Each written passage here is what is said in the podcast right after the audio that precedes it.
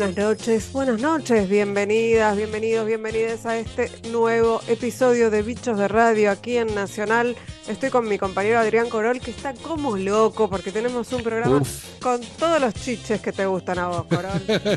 es verdad, te voy a decir eso. Hoy eh, tenemos mucha, mucho lobby tuve que, que hacer en la semana en la producción porque se juntaron dos temas que me apasionan desde la radioafición, esos maravillosos globos que, que vuelan y que son noticia porque parece ser que los norteamericanos han tirado un misil para derribar un globo de radioaficionados y después, si podemos, nos vamos a comunicar con el sector antártico argentino. O sea, el programa de mis sueños, Bichos de Radio, junto a vos, a todo el equipo, este viernes de radio. Así es. Eh, arrancamos ya porque tenemos, ojalá podamos comunicarnos ya mismo con Juan Benavente, que está allí en el Comando Antártico y que forma parte del equipo del RA36, Radio Nacional Arcángel San Gabriel. Estás escuchando Bichos de Radio en la radio pública.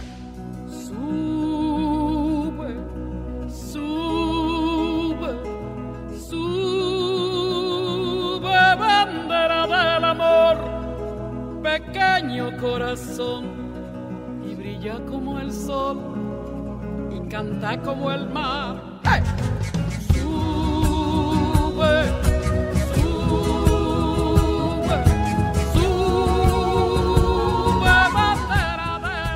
Estamos en comunicación, lo anunciamos, con Juan Benavente.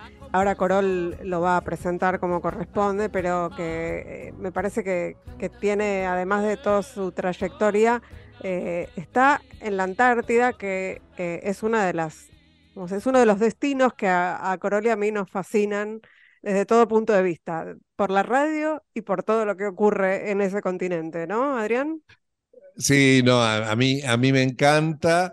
Eh, siempre que, aquí en Bichos de Radio tocamos el tema, siempre nos autoinvitamos para hacer un programa desde allá. Y quien está en línea, ni más ni menos que Juan Carlos Benavente, es un sinónimo donde se une Antártida y radio. Podría ser embajador de bichos de radio en Antártida eh, si eh, Antártida fuese un territorio eh, perteneciente a otras naciones, pero por cierto, estamos hablando con la base Antártica Conjunta Esperanza y está Juan Carlos Benavente, un antártico, alguien que además es docente en la Universidad Nacional de Quilmes, lleva adelante una serie de proyectos que tienen que ver con la integración entre el Comando Antártico, la Universidad de Quilmes y Radio Nacional, especialmente RAE, el servicio nuestro internacional, que me toca por suerte y con todo orgullo llevar adelante. Y en estos momentos, Ingrid, y antes de darle la, bienvenida a, a Juan, quiero contarle a la gente que desde el comienzo de este año se está desarrollando, por eso es comunal, un trabajo tremendo, eh, muy, muy importante en el área de la radio, de LRA 36, donde se están poniendo en condiciones los equipos, el audio, las antenas, haciendo transmisiones de prueba. Escucha, Ingrid, que esto es genial, con baja potencia. Los fines de semana nos están mandando y están en YouTube los videos de gente que escucha la radio en Islandia, Japón, toda Europa, buena parte de Oceanía y por supuesto América del Norte, América del Sur. Eso desde nuestra Antártida, desde una radio que integra nacional, la radio pública, y que es un laburo de verdad encarado en conjunto entre la, radio, entre quienes somos parte de la radio y del Comando Antártico, y allá están también Alejandro Petreca, nuestro jefe técnico de la planta transmisora de Pacheco, y Alejandro Álvarez, que también es un viejo conocido bicho de radio. Dicho lo cual, me callo la boca y digo, como se decía en otros tiempos, adelante Antártida, adelante Base Esperanza, bienvenido Juan Benavente. Bienvenido Juan, y estamos eh, esperando que nos cuentes qué estás haciendo ahí, qué están haciendo ahí. Bueno, Ingrid, Adrián, ¿cómo están? Un gusto poder conversar con ustedes. Agradezco la descomunal presentación que hizo acá el señor Adrián Corol, así que, bueno, tratamos de, trataremos de explicar un poco qué estamos haciendo. Como bien adelantaba Adrián, desde hace ya principios de este año. Estamos en, en LRA 36 con muchísimo orgullo y muchísimo placer, afrontando básicamente un desafío que tiene que ver con mejorar toda eh, la cadena de emisión, que no solo es una antena o un transmisor, sino que es todo el conjunto de la cadena, ¿no? cada uno de los eslabones de la cadena desde lo que es eh, la consola de operación, las computadoras de la consola, los procesadores de audio y por supuesto, sí, el transmisor, ver qué se puede hacer para mejorar un poco el transmisor actual mejorar la adaptación del transmisor, la antena y ver qué podemos hacer para por lo menos reforzar la antena existente. Es una tarea que, bueno, demanda un, una cantidad importante de, trabajo, de horas hombre, como se dice normalmente, y una tarea necesaria para el RA36, dado que aquí todo lo que es el equipamiento y desde luego las antenas, las torres, la infraestructura de radio, tienen un deterioro superior a, como podrá imaginarse la audiencia, a otros lugares de la República Argentina, ¿no? Así que esto era una tarea necesaria y que pudimos coincidir este año, eh, fundamentalmente trabajando y coordinando mucho con RAE, Radio Argentina al Exterior, para poder lograr poder hacer esta comisión y venir a mejorar todo lo que se pueda LRA 36. En paralelo a eso, durante el mes de enero se estuvo haciendo una serie de conexiones con LRA 1 para eh, hacer una programación. Paralelamente hicimos programación en onda corta. Luego se cortaron esas emisiones para poder trabajar mínimamente en lo que es la parte de audio. Hemos hecho un trabajo aquí dentro de, la cabina y estamos al aire nuevamente por onda corta, por FM y por internet. Y en, entre medio de los días que no tenemos emisión, seguimos trabajando con todo esto. Así que bueno, muy por arriba, así explicado, de esto se trata. Eh, y quiero especialmente agradecer nuevamente porque para que todo esto se vaya desarrollando, acá intervinieron varios actores, pero uno de los actores fundamentales fue Ray y fue Adrián Corol. Así que lo quiero decir al aire. Gracias. No, no sé quién es, no sé de quién estás hablando. Eh, no te suena. No me suena, para nada. Después, eh, después de ocho años de programa, ¿puedes creer? Somos el eh, matrimonio radial éxito. Juan, eh, quería preguntarte también por, por la gente, ¿no? Que está haciendo la radio ahí. Hace poco tiempo fueron una radio compuesta por todas mujeres, eso es una novedad total, además en ese territorio, ¿no? Un lugar donde hay eh, una base militar, o sea, es un lugar muy masculinizado, que lleguen mujeres es algo, me parece también muy novedoso. Bueno, en el, caso de Base Esperanza, es cierto lo que vos decís eh, mm, parcialmente. En el caso de Base Esperanza, aquí vienen mujeres desde 1978, cuando esta base habilitó la posibilidad de poder venir con familias. ¿sí? Obviamente, las mujeres que venían acá, que vienen acá, son esposas del personal que cumple funciones en la base, el personal militar que cumple funciones en la base, en algún caso personal civil, pero eh, personal militar en general.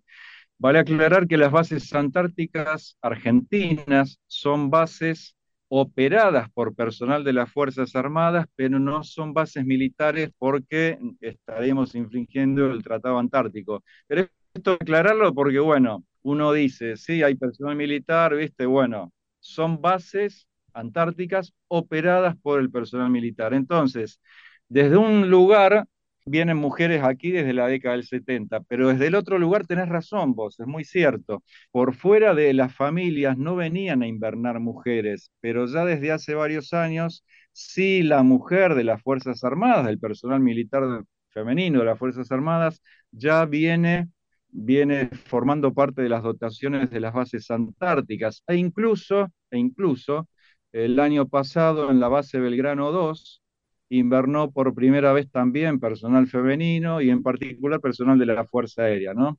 Este, ahora las bases, como bien decía Corolla allí presentando la base Esperanza, base antártica conjunta, significa que las bases antárticas están integradas por personal de las tres Fuerzas Armadas. Eso es el, calificativo de conjunta, ¿no? Pero está bueno lo que comentabas, vale resaltarlo, a excepción de las familias, venían algunas mujeres de parte de, la DNA, de la Dirección Nacional del Antártico, a hacer tareas científicas, pero no invernaban, mm.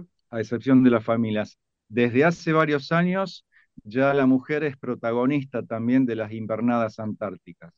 Eh, es, verdad, y creo que había una mujer, o, por ahí me estoy equivocando, pero había leído por ahí, al frente de una de las bases. Exactamente, en este año en la base Carlini hay una, la jefa de base es una mujer, de, es una oficial del ejército que también se dio por primera vez. Eh, jefas científicas, desde luego que hay, aquí en Esperanza hasta hace pocos días tuvimos una jefa científica de la DNA que estaba a cargo del personal del Instituto Antártico Argentino, pero como jefa de base, como autoridad de la base de las Fuerzas Armadas, este también es un caso novedoso que se dio este año, ¿no?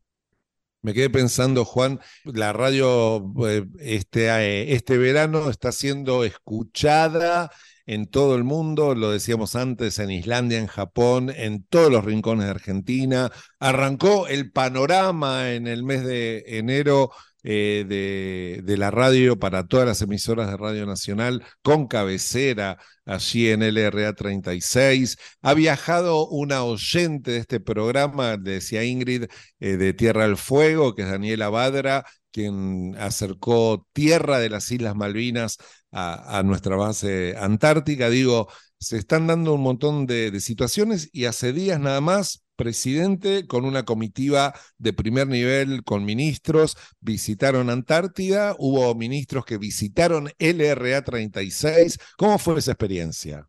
Porque vos los entrevistaste. sí, sí, realmente lo que importa, yo justamente una, una, de las preguntas que les hice a los ministros, el ministro de Defensa, Jorge Tayana, y el ministro de Ciencia y Tecnología, Daniel Filmus, que estuvieron aquí en el estudio del RA 36, fue también un hecho novedoso, ¿no? La presencia de dos ministros en el estudio de esta emisora. No sé si hay antecedentes, tendríamos que rastrear eso, Adrián. No creo que haya mm, antecedentes. No me suena. Eh, entonces, bueno, una de las preguntas que le hacíamos, bueno, justamente la presencia de autoridades de la República en, un sitio, en una base antártica en este caso, eso tiene, bueno, una significación real y una significación simbólica, ¿no? Bueno, le preguntamos justamente esto a los ministros. En el caso del simbólico de esta presencia, obviamente lo que hizo también fue visibilizar nosotros creemos, y eso lo charlamos con los ministros, que es importante este gesto para poder visibilizar mínimamente lo que se hace en las bases antárticas. Nosotros decimos siempre en el comando, cuando bueno, brindamos charlas a los colegios, etcétera, sobre Antártida, que hacemos ciudadanía difundiendo la Antártida en los argentinos, porque Argentina es un país que reclama soberanía en, este, en esta región y habida cuenta de la construcción de ciudadanía, es importante justamente que todos los argentinos sepan que tenemos bases antárticas, que reclamamos soberanía, que aquí viven 250, 260 argentinos cada año, que aquí viven familias, que hay un colegio, que hay una emisora de radio, o sea, un montón de eh, características que no deberían ser eh, curiosidades o sorpresas para los argentinos, mm. sino que deberían formar parte ya de, la información cultural eh, mínima, ¿no? Pero bueno, por eso la visita de las autoridades nacionales, en este caso, tiene ese valor simbólico también y esa visibilización de, en este caso, de la actividad antártica. Bueno, una de, una de las preguntas que tengo tiene que ver con esto, ¿no? Con la vida cotidiana, porque es mucho más que un pequeño pueblo, digamos. Me imagino que se conocen todos y hay como una especie de convivencia, además por el, por el frío.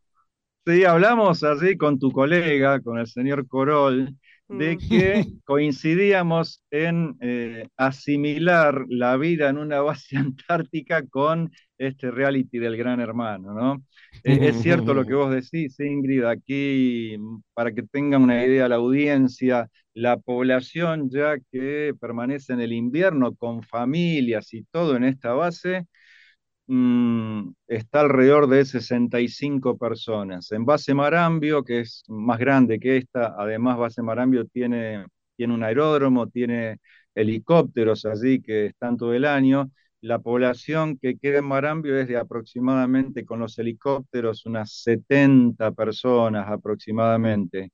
Y en el resto de las bases la población es menor. En el caso de la base Belgrano 2, a cuyo jefe entrevistamos ayer en el programa Uniendo Voces, aquí de Onda Corta, es de 23 personas. Así que imagínense una convivencia en un lugar reducido, como es el caso de la base Belgrano 2, de 23 personas, en el caso acá de Esperanza, es como que, bueno, acá las familias viven en casitas individuales, acá hay un caserío, que se llama Fortín Sargento Cabral, que está constituido por unas 12 casas en la cual se alojan las familias y el personal de la dotación.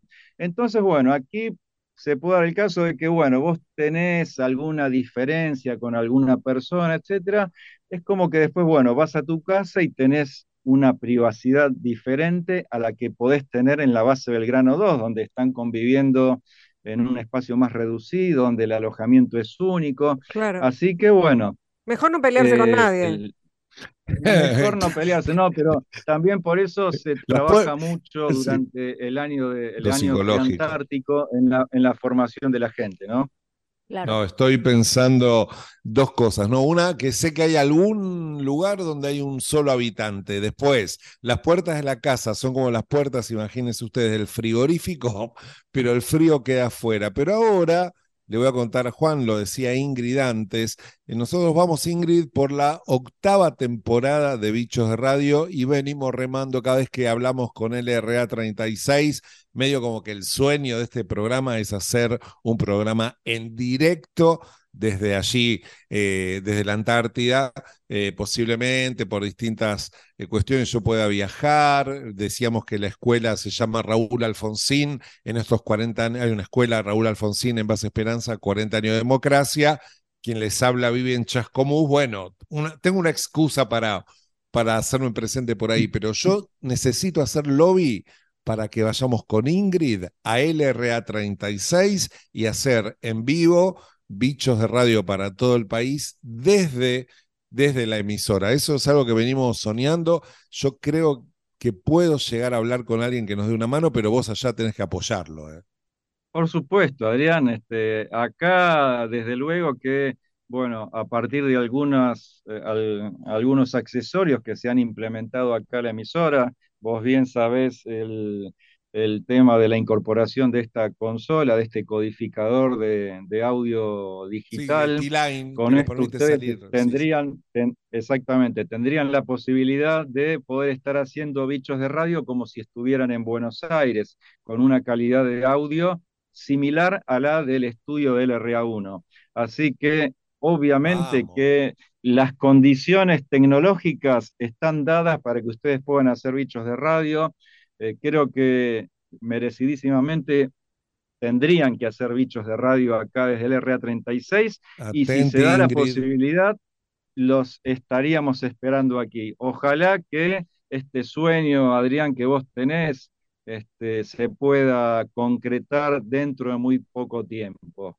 Y ojalá hagamos votos para eso. Sí, Vamos, ojalá, Ingrid, ¿eh? ojalá que sí. Anda vos, hacé la prueba. No, no, yo voy, yo dejo Si todo todo listo, bien. pero te espero, te espero ya. Si va todo bien, yo, Yo te no tengo apuro. No, no. Avisale a ¿Qué Ingrid que a lo mejor hay sí. gente que viene por una semana y se queda Y se queda. tres meses, ¿no? Sí, Avisale a eso sí, me da un sí, poquito sí, de sí, sí, vértigo. sí. Me da un poquito de Bueno, pero vértigo. allá a, a veces cada tanto algún cae algún perno, ¿viste? Pero nosotros vamos a pasarla bien. Nosotros vamos a pasarla Sí. bien y hacer radio, Ingrid, vamos. De, de alguna manera Sí, volvemos. sí, si es que de- mira, la gente que ha ido Albert- mucha ganas de volver no tiene.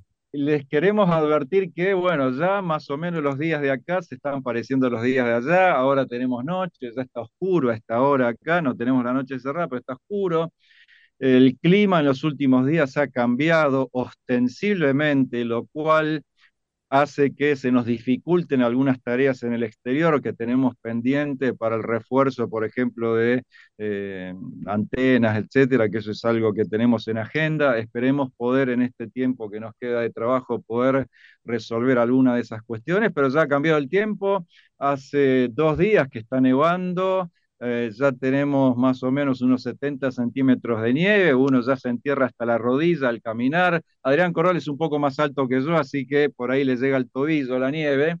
Pero bueno, váyanse haciendo la idea de que esas fotos que mostramos cuando nosotros llegamos aquí a Esperanza, de una base con piedras, y eso ya no está más. Ustedes ya tienen que asimilar de que la base Esperanza está totalmente cubierta de nieve. Así que bueno, vamos tirando algunos ahí algunos tips para que Ingrid se vaya preparando. Sí, sí, igual te digo, me, me tienta en este momento en que en Buenos Aires hacen 37 grados, me está resultando tentador irme para allá. Sí, mucha gente, incluso, bueno, mis hijos, mis este, amigos, etcétera, este, me dicen que prendamos el ventilador acá y empujemos un poco de aire frío para allá, pero sabemos que está complicada ahí la situación del otro lado de la Argentina, como decimos con Adrián, ¿no? Porque la Argentina tiene dos partes, una parte que está en la Antártida y otra parte allá en la Argentina latinoamericana. Somos un país bicontinental.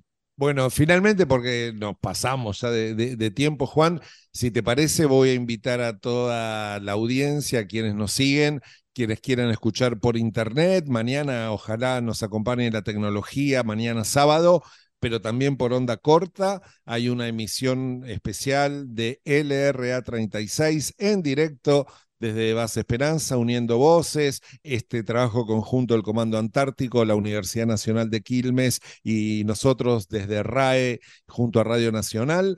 Eh, a, la tarde desde las 18 hora argentina hasta la medianoche en 15.476. Esa es la frecuencia USB.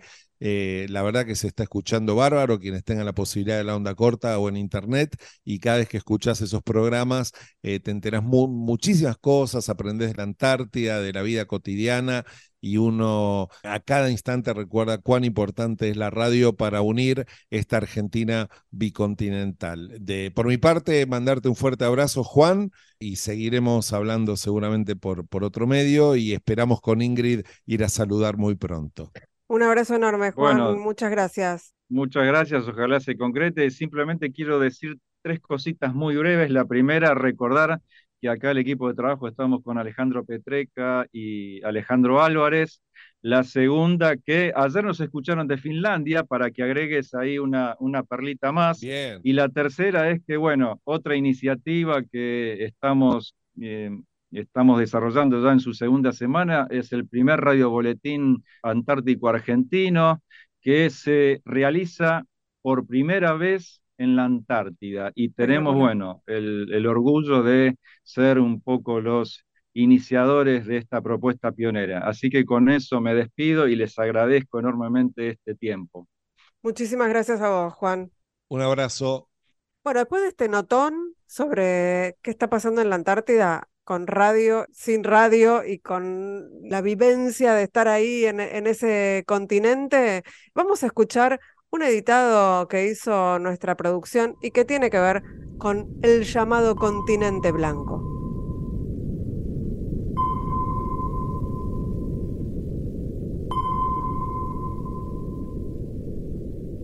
Antártida es un territorio de paz, de ciencia y de preservación del medio ambiente todos los que van a la Antártida van por la ciencia, al punto tal que no se puede explotar los recursos naturales. Ahí puede haber petróleo, pero no puede sacar petróleo. Todo el trabajo es de, la ciencia. En la zona de Marambio había muchos, se han encontrado, pero dinosaurios casi enteros, fósiles, ¿no? Es decir, todo lo que la ciencia se estudia allá.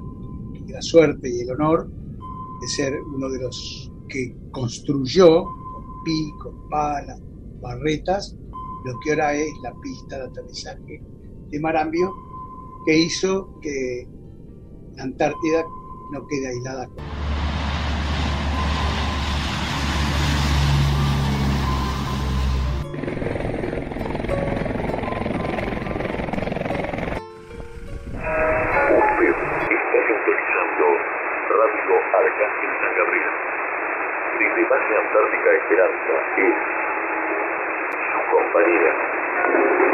El saludo, buen día, buenas tardes, buenas noches. Nuestra fórmula para saludar a todo el mundo, dado que esta emisora, el RA36, está llegando a buena parte del planeta.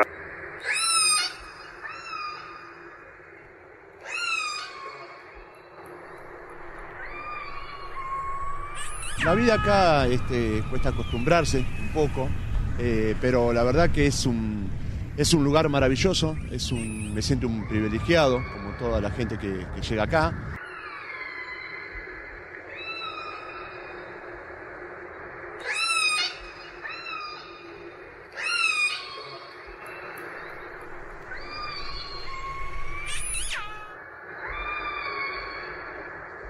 Yo soy buzo del ejército, eh, por ende realizamos tareas de buceo. Lo que hacemos es recolección de muestras para los científicos. Vienen los biólogos o- y lo que ellos nos piden nosotros tenemos que tratar de encontrarlo y recolectarlo del fondo del mar. Pues lo que recolectamos principalmente son muestras de agua, muestras de sedimento o muestras de animales o vegetales que se encuentran en el fondo del mar. La base Marambio es el centro logístico para gran parte de la campaña antártica, que está basada en transportes por avión, como los Hércules que vienen hasta acá, o el rompehielo Irizar, que recorre el resto de las bases antárticas y va dejando carga, sobre todo equipo pesado, materiales de construcción y también personal, por supuesto, en las distintas bases. Acá viene gente de todas las ramas de la ciencia, desde físicos, astrónomos, geólogos como yo, meteorólogos, paleontólogos, hay muchas cosas para estudiar en la Antártida y eh, distintos rincones de este continente guardan distintos secretos que durante el verano y a veces también durante el invierno los científicos venimos a investigar.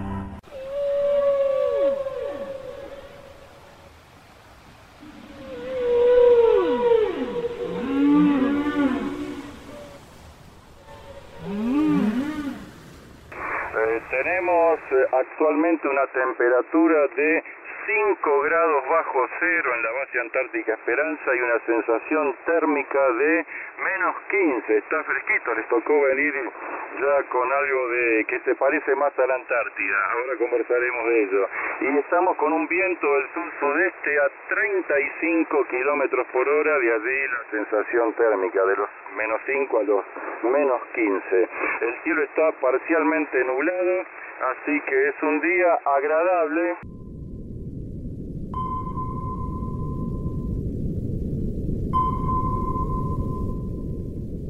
Vamos a quedarnos todo un año, así que vamos, estamos empezando la invernada, estamos por quedar solos y bueno, vamos a ver qué pasa durante el invierno.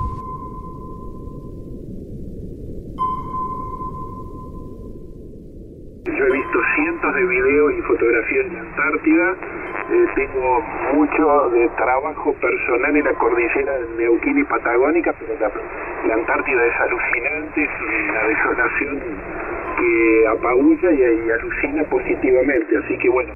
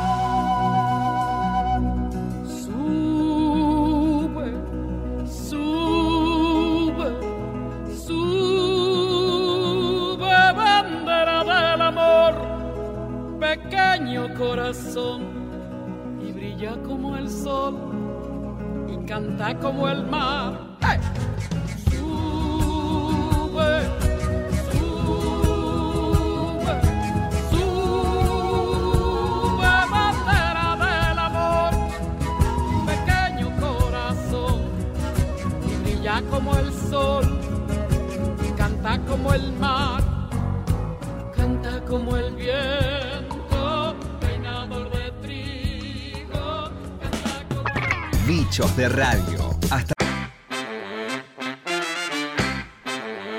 Continuamos con Bichos de Radio.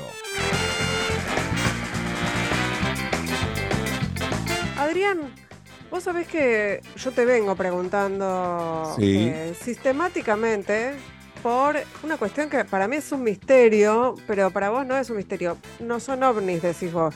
No, no son ovnis, pero vos sabés que en algún momento fueron vistos ovnis o cayeron algunos objetos voladores no identificados y encontraron en algunos de ellos una, una suerte de, de plotter, de pegatina con las letras E, S, Y, ¿no? Ajá. Entonces parece que alguien investigó en Google que era esto y bueno, era parte de la señal distintiva de un radioaficionado que sabe y mucho de estos temas y que tiene una experiencia importantísima en el área de, de- los globos, de satélites, y está acá, y es argentino, y para contar de qué se trata y qué pudo haber pasado con estas cosas, le damos la bienvenida a Ignacio Masitelli, que además es, como dijimos, lo más importante, eh, radioaficionado, LU1 Eco Sierra Yankee. Bienvenido, Ignacio, a Bichos de Radio. Muchas gracias, Ingrid, Adrián. Buenas noches, ¿cómo están ustedes? Yo estoy un placer muy estar aquí, un honor también. Bueno, gracias. Es que yo no soy radioaficionada, pero ya estoy acostumbrada un poco a, a las radioaficionados después de tanto tiempo con, de convivencia con Corol. Pero esto de que haya globos que eh, se confundan con aeronaves, con ovnis, con armas, y que en realidad parece que fueran algo que tiene que ver con los radioaficionados, me tiene bastante inquieta. ¿Qué, qué nos puedes contar, Ignacio? Bueno, en realidad hay dos cosas diferentes. Uno fue el acontecimiento del, del globo chino espía, que efectivamente era un globo chino, que los chinos dicen que no era espía y los norteamericanos dicen que sí lo era. Esos son globos de gran porte que en general se inflan con helio, de 50 a 60 metros de, de- de diámetro, y que llevan cargas útiles muy pesadas, con distintos elementos de, de comunicaciones, de investigación, paneles solares y demás. Esto es lo que estuvo circulando en las redes y en las noticias a principios de febrero y que a través de la Fuerza Aérea Estadounidense, después de muchos idas y vueltas, resolvieron misilar, por decirlo de alguna Qué, manera. qué lindo verbo. Y bueno, eso fue lo que ocurrió. El, el- el globo ese cayó en el Atlántico, lograron recoger algunas, el globo y algunas piezas, y eso lo entregaron al FBI, y desde entonces no se sabe más nada. Eh, China dijo que era un globo meteorológico y Estados Unidos dijo que era un globo espía. Lo que ocurrió, de- bueno, yo no lo sé, la verdad es que eh, podría ser cualquiera de las dos cosas. La gente de Google durante mucho tiempo tuvo un proyecto Loon Es que, verdad. que le permitía a, a los sitios donde no había internet eh, poder in- tener un sistema de, de- de internet similar al que está poniendo SpaceX en el aire, pero en este caso SpaceX son satélites, Google tenía globos. Los globos estaban a 20 kilómetros, similar a la altura donde estaba el chino, y tenían un sistema para poder subir y bajar y aprovechar las corrientes diferentes de aire para poder circular la mayor cantidad de tiempo en el mismo sitio, ¿sí? Así ayudaron en lugares de desastres naturales. Y bueno, eso tenían una identificación. Nosotros, los radioaficionados, ponemos cargas útiles en globos. Digamos que las pruebas que hemos hecho con la gente de AMSAT Argentina, que es una institución que no tiene fines de lucro y que puso el primer satélite argentino en órbita, el Heliosat 1, hace ya en el Ahí, ahí 1990. sigue, ahí sigue. Y sigue funcionando, sí, sigue transmitiendo la baliza descerebrada, ¿no? Transmite una señal continua. Claro, Pero claro. sirve para ajustar antenas y demás. En el caso de, de los globos que llevan cargas útiles de un kilo, un kilo y medio, lo que hacemos es pedir autorización a la gente de ANAC, que hoy en día se llama EANA, y eh, volar en zonas que tienen controladores aéreos. Para eso ponemos gente en Baires Control y le vamos indicando a esta gente dónde está el globo.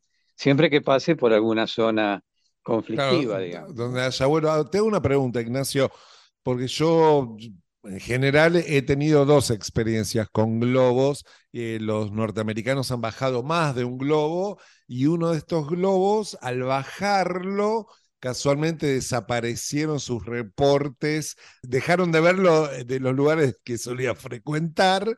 Eh, Claro. Alguna vez yo mm, recuerdo muchas experiencias, creo que si eh, lanzaban globos con, hasta con escuelas, por ejemplo en Peguajó, y eran globos que actuaban desde la altura como repetidoras en HF, VHF, en UHF y en VHF de radio, duplex, y después en algún momento caían y casi que se hacía una búsqueda del zorro. Pero en los últimos tiempos los globos tienen una utilidad realmente muy importante en cuanto a la propagación, lo que es el sistema WSPR, que es un sistema que con muy poca potencia nos permite saber las condiciones de propagación en determinado momento. Y vos tenés varios globos dando vueltas en distintos lugares. El otro día vi que casi lo agarra un remolino a uno en, no sé, en Australia. ¿Qué es eso? ¿Eso lo, Lo agarró? ¿Cómo es? Lo agarró. Mirá, Lo agarró y eh, salió. lo- la- claro, la introducción era para decir que, esos globos que volamos desde Peguajó con escuelas,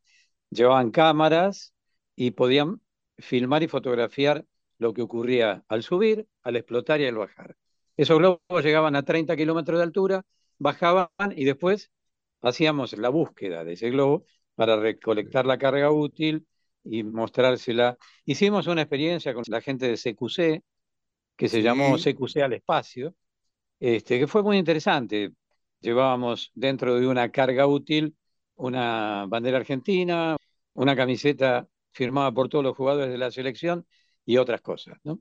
Y eso se recolectó y está en las redes. Los globos, a partir de, de lo que ha avanzado la, la electrónica, bueno, lo que hicimos fue aprovechar lo livianos que son algunos elementos electrónicos para fabricar picoglobos. Los picoglobos en general, ¿qué son? Globos o de fiesta, ¿sí? Hay globos japoneses, chinos, que miden más o menos 32 pulgadas de ancho. Esos se llenan con helio, se le pone una carga útil que no supera los 10 gramos, 12 gramos, y transmiten, como vos dijiste, en un modo whisper, transmiten su posición. Tienen un GPS a bordo, tienen medidores de temperatura, de presión y demás, y lo que hacen es servir a conocer en las distintas frecuencias cuáles son las condiciones de propagación electromagnética, cuáles son las condiciones de, de vientos en, en alrededor de 12 o 14 kilómetros. En general estos globos se suben a jet stream y van hasta 200 kilómetros por hora, eso es increíble, ¿no? Y lo que vos decías, hay un globo que hoy en día está, un globo mío que está identificado. O sea, la diferencia con el globo chino es que nuestros globos tienen una identificación. Claro. En el caso mío es la licencia, la señal distintiva mía. Y así otros globos, en este momento, entre, en, en el sur tenemos cuatro globos pico, de los cuales hay dos que se han lanzado desde Antártida, desde la base alemana. La, Perdón, me, me- me eh, meto para decir algo, Ignacio. La base alemana está prácticamente dedicada, casi en su totalidad, al estudio de la propagación. Es decir, los alemanes tienen en Antártida una base permanente donde estudian la propagación, está muy activa en radio y Sí. además nos, todos contactamos con la base alemana en, en Whisper. Sí, ellos están, eh, bueno, tienen unos sistemas súper de transmisión y recepción en SDR, eh, están en todas las bandas, en todas las frecuencias, y son muy útiles, especialmente para los que estamos en el sur, donde hay pocas, pocas estaciones que reportan, eh, que se en Sudáfrica hay una o dos nada más. Sí, sí. Entonces es muy bueno tener una estación como la, la estación de G0 PB, eh, GBN, que es de la 9 Mayer, para eh, re- reportar nuestros globos, nuestro globo o nuestros globos. Perdón, que quiero, quiero por si hay alguien que Sí, está sumando en este momento, de contar que estamos hablando con Ignacio Masitelli, que es socio fundador de AMSAT Argentina, es radioaficionado, y estamos hablando de globos, ¿no? Y- y- Ingrid, ¿te puedo, te puedo decir algo, Ingrid? Que Ignacio, ¿sabes por qué yo quería que esté acá? ¿Por qué? Para que veas que hay alguien que está peor que yo. Ok, es que yo quiero saber, me resulta fascinante, me dan ganas ahora a mí de ir a, larga- a lanzar globos por el mundo, pero, pero me interesa saber, Ignacio, cómo y por qué eh, empezaste con esto que, no sé, es, es un hobby, Es es una un- pasión, una es una pasión. pasión, Ingrid, es un- sí, es un hobby que me ha apasionado. Yo fui 27 años presidente de AMSA Argentina y un día le dije, muchachos, ya estoy grande, les toca a ustedes seguir adelante. Bueno, se armó un lío bárbaro Qué raro. saliendo adelante con la institución, pero claro, era un, digamos que era una monarquía ya, ¿no? Entonces, este, dije, bueno, me voy a dedicar a lo que más me gusta, que es la investigación, y como no tengo dinero para subir un satélite en SpaceX, entonces lo que hago es algo más económico, que es poner cargas útiles de distintas características en globos. Hay fabricantes especialistas para este tipo de experiencias, uno de ellos está en Estados Unidos, que es eh, SBS. Y después, bueno, buscando la economía, los radioaficionados llegamos a ver que en lugar de gastar 150 dólares en, en un globo especializado para esta experiencia, vimos que los japoneses hacen unos globos extraordinarios y además que permiten estar y dar vueltas a la Tierra y estar flotando a 12 o 13 kilómetros durante semanas y meses. Ahora, perdón, eh, perdón, Ignacio.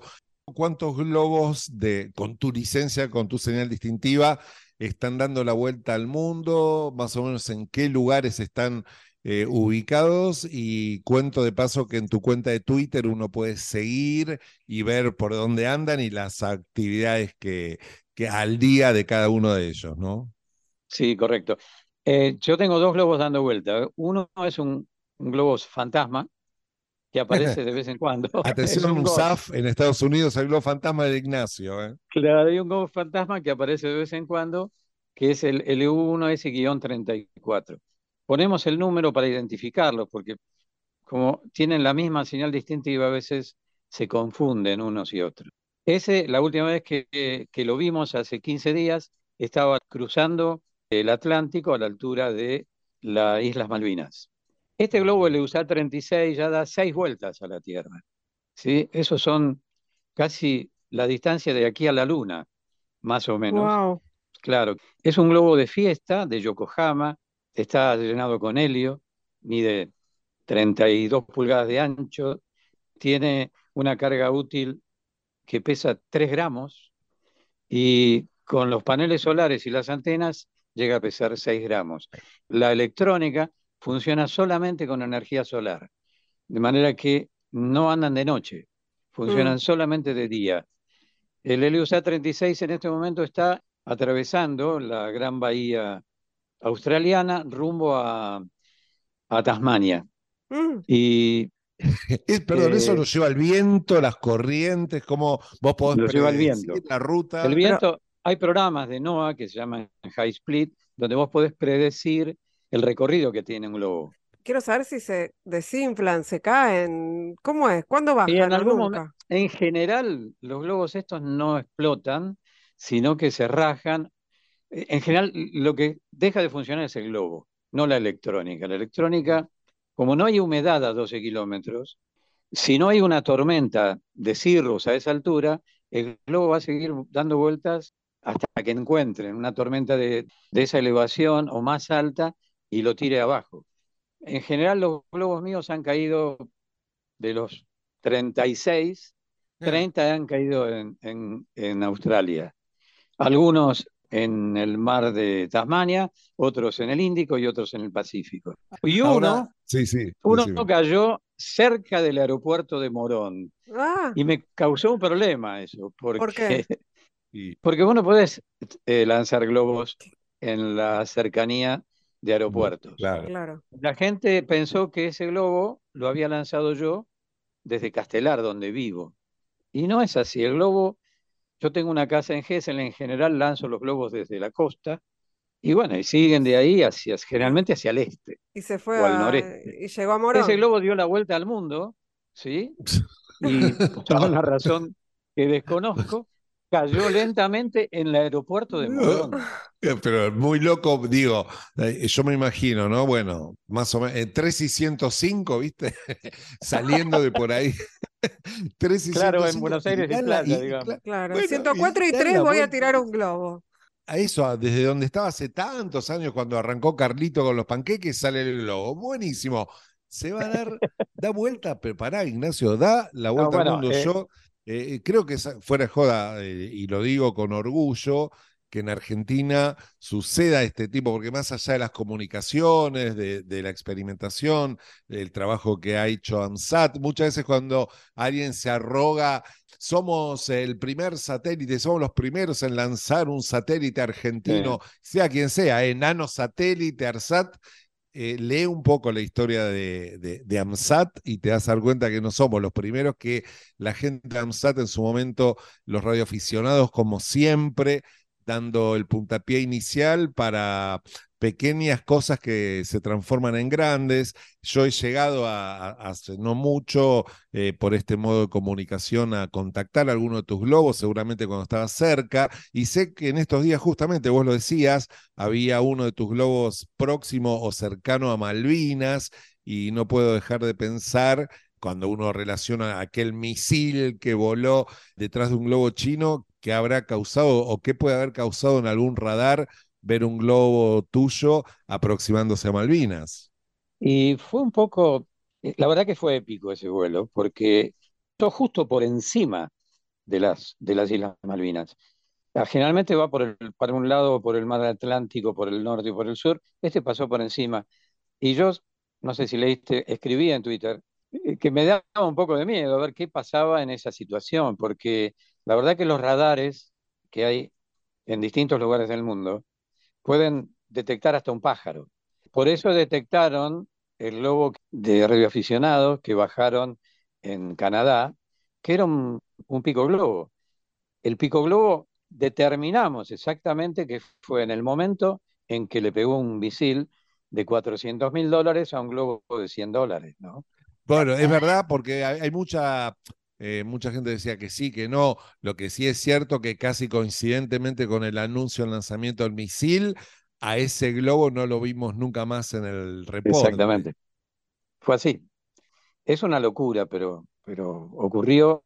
Yo creo que se van a calmar los ánimos y lentamente esto se va a olvidar.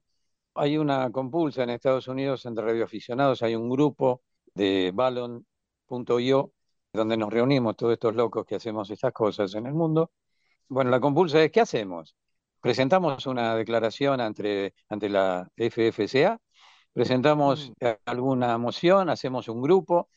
Yo opté por decir, no, no hagamos nada, pero Mm. bueno, cada uno, yo creo que no hay que hacer nada, hay que esperar que esto se pase. Eh, Ignacio, ha sido un enormísimo placer charlar con vos y enterarnos, o yo por lo menos, de toda esta, nada, este nuevo mundo que se me abre, por lo menos a mí, eh, y supongo que aparte de Viste que no soy el peor. ¿eh? Viste que no, No, soy no, el yo, peor. yo sé que vamos descubriendo año tras año que hay gente que tiene otros problemas. Ignacio, contanos antes de despedirnos cómo te puede contactar la gente o cómo, cómo podemos buscar esto que haces. ¿Cómo es tu cuenta de eh, Twitter? en, en Twitter es arroba L1S, Ujú, que es mi señal distintiva, y arroba Ignacio, son las dos. Eh, mi mail es lu1ecosierrayankee arroba gmail.com. Genial. Tengo m- otros tantos, pero este, son profesionales, ¿no? No, no, vamos a, que Perdón, Ingrid, Ingrid, vos ya sabes lo que es el EU. sí, Muy pero bien, no te lo voy está, a decir, está. es un secreto. No, pero bueno, pero te- y además dijo Eco Sierra Yankee, vos ya, a vos ya te suena normal. Me llevó Sí, ocho años, pero lo estoy por lograr. sí, Yo le enseñé el código Q a mi mujer inmediatamente después de conocerla. Perdón, vos sos radioaficionado, eh, categoría desde el año 66, ¿no? Sí, sí, pero me quedé en la general porque creo que es todo lo que hago. Sí, hace Sí, muchos años, sí. Era chiquitito. Espectacular, espectacular enterarnos de que van todos estos globos y, y- y esta locura de la radioafición. Ignacio Masitelli, un placer. Muchísimas gracias. Ingrid, el placer fue mío, muchas gracias por llamar y los escucharé más seguido. Adiós, Bueno, Adrián. Muchas gracias, un abrazo y un espero abrazo. seguir reportando la actividad de tus globos allí en Whisper. Bueno, QRB. QRB corta, es 73. Chao, igual.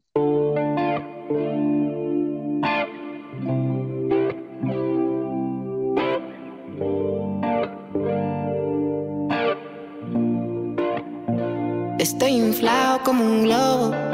Quiero más, quiero hacerme con todo. Por si algún día exploto. Si algún día exploto como un globo, globo. yeah. Define la propuesta que me das para que yo no me vire. Si todo lo que estaba a cuestas hace un tiempo me lo quité. Quiero demostrarme lo que de siempre sé. Comprarme un regalo cada día del mes. Estoy inflado como un globo, como un globo. mm. Uh, cada día que pasa me ilusiono. Cada día que pasa me enamoro. No sé si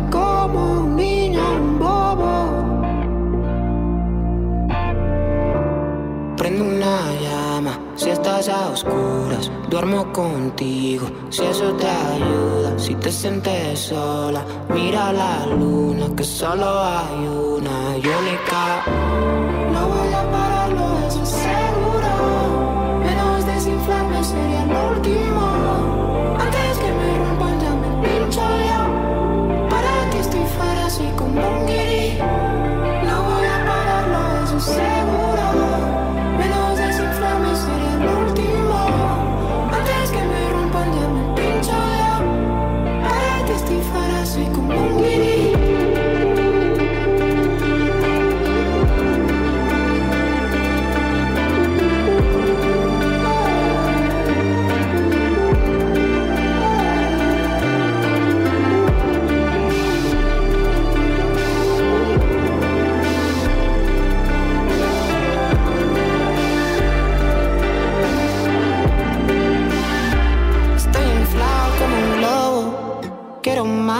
Quiero hacerme con todo. Por si algún día exploto. Si algún día exploto como un globo, un globo. mm. Ingrid Beck y Adrián Corol son bichos de radio. Por Nacional.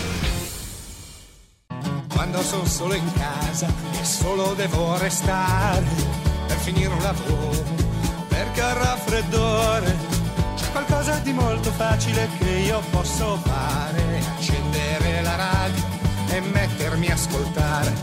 Amo la radio perché arriva dalla gente. Bueno, se nos terminó el programa, el programón, te diría. Uf, que el famoso programa que sirve, ¿no? Para fin de año cuando hagamos lo mejor de Sí. algo de acá voy a Tal sacar. cual. Vamos a Todo de acá. a Este programa entero lo vamos a, lo vamos a Entero, usar. entero, entero. Eh, qué tenemos qué en equipo, este, ¿eh? En este Bicho de Radio tenemos un equipazo de producción que está integrado por Silvana Avellaneda, Marianela Cantelmi y Eric Domergue. Nuestro community manager sigue siendo el señor Hernán Sigotti. En la web y en las redes, sí. en la web y en las Sí. redes de Radio Nacional está Martín Bibiloni. Nosotros nos retiramos hasta el próximo viernes a las 23 acá en este, en este estudio, en esta radio. Corol, ha sido un placer hacer con vos esto que es apenas. Un programa de radio. Adiós.